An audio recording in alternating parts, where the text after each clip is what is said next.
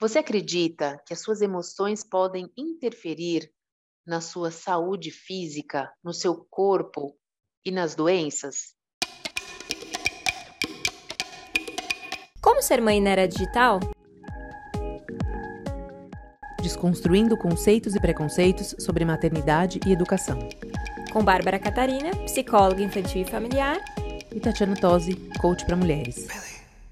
Antes de começar o episódio, aquele recado rápido. Considere ser um apoiador da Escola da Mãe Moderna. Nós temos uma campanha de financiamento coletivo no Catarse, catarse.me barra Escola da Mãe Moderna. Contamos com a sua ajuda. Pois é, Bárbara. Hoje a gente vai falar um pouquinho sobre como nossas emoções interferem no corpo. Eu, eu imagino que ainda tenha muita gente que é resistente a essa a esse pensamento, eu acho, tá? Pelo menos eu imagino que tem muita gente que não não acredita muito e tem uma boa parcela que desconhece isso, assim, simplesmente ah, tá com uma dor de cabeça, ah, vai na farmácia, compra um remédio, ou vai no médico, toma um remédio, eh, faz um exame, sem entender de onde vem, ou pelo menos se questionar por que da dor de cabeça, sem, sem que seja uma razão é, física, né? Então, sei lá, uma ressaca, ah, eu bebi muito, no dia seguinte eu tô com dor de cabeça. Ou bati minha cabeça, eu tô com dor de cabeça. Algo que venha do nada, como outras doenças. Então, a gente trouxe esse episódio, esse tema hoje para falar um pouquinho. São coisas, são vivências pessoais, mas que interferem bastante nas crianças, que ajudam muito as mães a pelo menos olharem para algumas questões relacionadas à saúde das crianças de uma outra forma. Essa questão da psicossomática, né, não é mais uma questão de opinião, já está mais do que provado, né, que as emoções interferem no físico, o físico interfere nas emoções, mente, cérebro, enfim, tudo está conectado, isso já está mais do que comprovado, é, e a gente precisa tomar ciência dessa informação. É, eu sempre, sempre falo para os pais que a gente não pode ser radical nem para um lado, nem para o outro. O que, que isso significa? Tudo é emocional ou nada é emocional. A gente tem que tomar um pouco cuidado com essa questão muito do tudo ou nada. Então, sempre que a mãe vem, ó, oh, ele tá com isso, tá sentindo isso, é emocional. Eu sempre falo, opa, calma lá. Pode ser, mas nunca é uma coisa só. Eu nunca descarto a possibilidade de ser algo físico também. Então, eu sempre oriento, conversa com o pediatra, vamos lá, vamos investigar. Eu prefiro que a gente descarte todas as causas orgânicas para que eu possa trabalhar o emocional de uma maneira tranquila. E eu sempre falo para os pais, mesmo que o fundo seja emocional, não quer dizer que essa criança não esteja sentindo dor. É, por exemplo, é, um dos mais clássicos é dor de estômago e dor de cabeça. Então, por mais que seja de fundo emocional, a criança está sentindo dor e a dor é física. Então, a gente precisa cuidar do sintoma, que é físico, para poder cuidar da causa, que é emocional. Então, assim, eu já quero começar o episódio é, com esse alerta de tome cuidado. Não vamos para tudo emocional ou nada emocional. Já está mais do que provado que a coisa é mais intrínseca e mais difícil de separar do que parece. E a gente precisa sempre prestar atenção, e é um, e é um processo de autoconhecimento, né? Cada um, é, eu tive professores muito bons de psicossomática, não me especializei nessa área, mas sempre que eu preciso eu recorro a eles para conversar, dialogar e tudo, é, que eles falam que todos nós temos um órgão de choque. O que, que é o órgão de choque? É o órgão mais sensível, que quando uma situação emocional pega, esse órgão é o primeiro a sofrer. E é muito interessante que quando você vai se aprimorando no processo de autoconhecimento, você vai descobrindo qual é o seu órgão de choque como você pode lidar com ele. Então, por exemplo, o meu órgão de choque é o estômago. Quando eu estou com uma situação emocional que me desgasta, o meu estômago é o primeiro a sofrer. E aí, consequentemente, eu tenho dor de cabeça. Quando dói o meu estômago, dói a minha cabeça, e aí eu fico fica bem desafiador para mim lidar com tudo isso, mas eu já sei os sintomas e hoje eu consigo me regular muito melhor. Mas é, é um processo muito importante da gente saber que é, todas as doenças que terminam em ite, tá? Renite, gastrite, sinusite, são de fundos emocionais. Então, você sabia disso, Tati? Não, não sabia, não sabia disso. É, e faz todo sentido, né? É, essa questão, eu sei, por exemplo, o Beto, né, o meu mais novo, ele tem alergia, então a alergia também é muito muito ligada a isso, principalmente a alergia respiratória, que é um pouco essa questão da separação, né, do, do, medo, e isso ele tem, e é engraçado que esses desdobramentos, eles se mostram ao longo do tempo de outras, outras maneiras também, em outras questões para ele lidar, não só no respiratório, às vezes vai para a pele, então é um processo alérgico que, que caminha um pouco de acordo com, acho que com a situação, o tempo, então está muito seco, então isso desfavorece, um monte de tem um monte de, de vertentes aí. Mas eu acho é muito legal isso, quando você colocou, começou a sua fala, exatamente isso. O, o radicalismo é uma coisa que é, é, um problema, né? Assim, essa coisa tipo ou é ou é tudo emocional ou é tudo fisiológico. As pessoas têm que estar cada vez mais atentas aos sinais do corpo e aos sinais externos, para que aí você possa fazer uma leitura. E essa questão do autoconhecimento, eu acho que é algo muito, muito importante. E a gente, como mãe, tem também essa missão de olhar para os nossos filhos e, e se, esse, trazer esse questionamento, né? Ah, então, porque para criança é muito assim, né? Teve uma era virose, virose, virose, virose. Uh, pode ser, lógico, óbvio, mas assim, às vezes uma criança que está mais vulnerável, por que, que pega, tá tão, por que, que um monte de crianças juntas e só uma ou duas que pegam, as outras não pegam? Então, o que, que aquele sistema imunológico está mais, porque um está mais forte, outro está mais enfraquecido, não só por uma questão de alimentação, mas às vezes por uma questão de, de equilíbrio, acho que essa é a busca de todo mundo na vida, né? Esse equilíbrio emocional, físico, mental, é, então, o tipo de. O que, que a gente está passando por um momento? Às vezes a gente está vivendo um momento de insegurança e instabilidade no trabalho, por exemplo, que não tem nada a ver com a criança. A criança é super sensível, ela sente essa vibração, né, da, da casa, da família, ela sente que tem ali uma questão que a mãe está angustiada, está aflita. Então, a forma de compartilhar também com as crianças, eu acho que traz esse bem-estar para a família de que forma você vai falar para o seu filho que você está triste, né? Para ele entender também que o seu comportamento está diferente, porque essa é uma forma dele de ajudar a criança a também se conhecer. Ah, minha mãe quando está triste, ela fica dessa forma. Aí eu também fico assim quando eu tô. Então aí cria um diálogo, cria uma conexão que fortalece como um todo. Então é, é legal esse trazer esse cada vez mais esse olhar de complexo inteiro da saúde integrada, que hoje fala-se muito sobre isso, né? Hoje a medicina já, a área de saúde como um todo, está muito mais integrada, profissionais trabalhando juntos para entender o, o, porquê de algumas questões. E isso também a gente pode trazer para o nosso microcosmo dentro de casa, assim, para a família.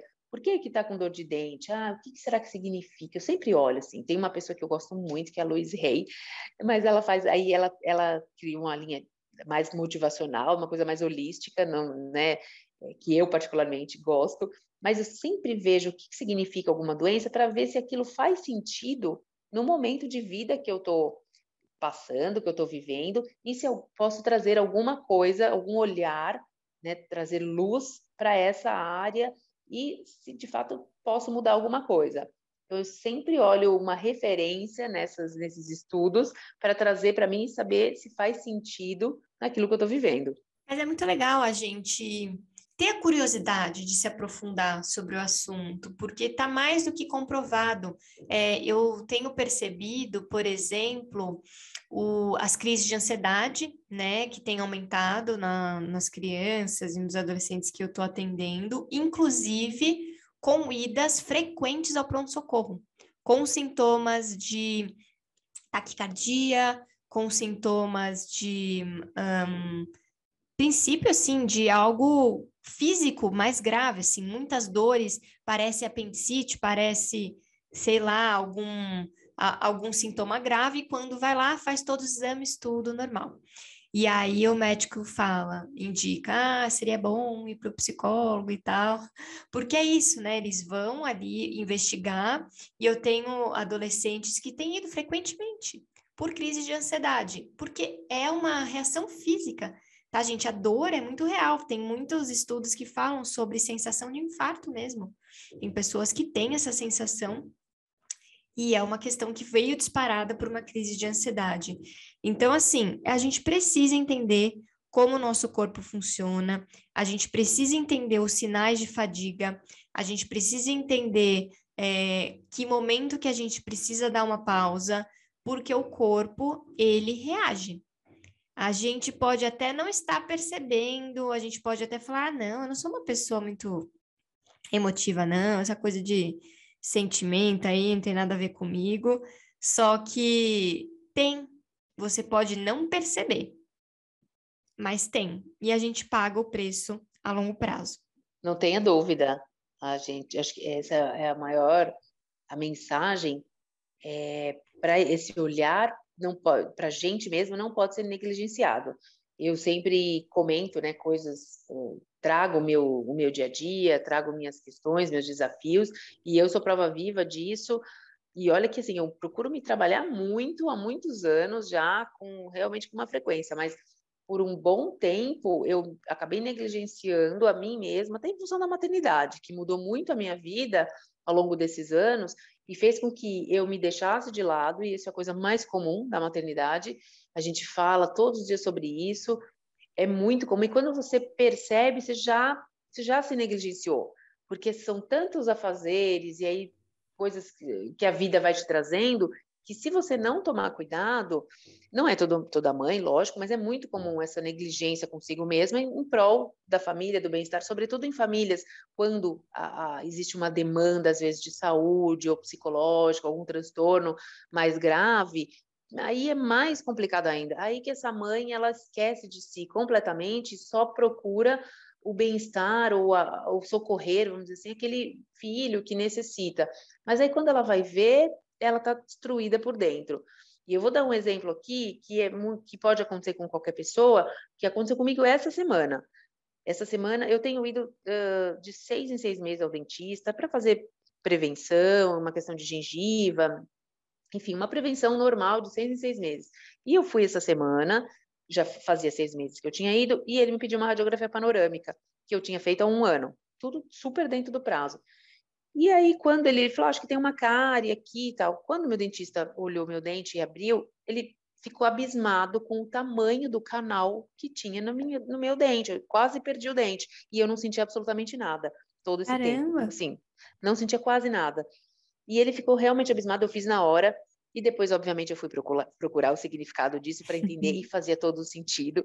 E eu relatei aqui, eu voltei a fazer terapia há pouco tempo, né, faz três semanas, porque cheguei no meu limite de, de tudo, de ansiedade, no sentido de nervosismo para lidar com as coisas do dia a dia, uma sobrecarga muito grande. Eu acho que a gente precisa, a gente já falou sobre isso, né, que a gente precisa desse apoio psicológico e quando a gente precisa tem que ser buscado, mas por conta da vida fui negligenciando, chegou uma hora que não dava mais. E esse é um exemplo clássico. Meu corpo me mostrou exatamente ali uma, uma fraqueza que eu estava ignorando. Eu estava ignorando e, ah, não, eu dou conta, eu dou conta, ah, vai passar, daqui a pouco as crianças estão maiores, ah, eu vou conseguir, tá tudo certo. Depois eu volto para o mercado de trabalho, depois eu volto para olhar para minha área profissional. E esse depois, depois, depois, o corpo não espera, a saúde não espera.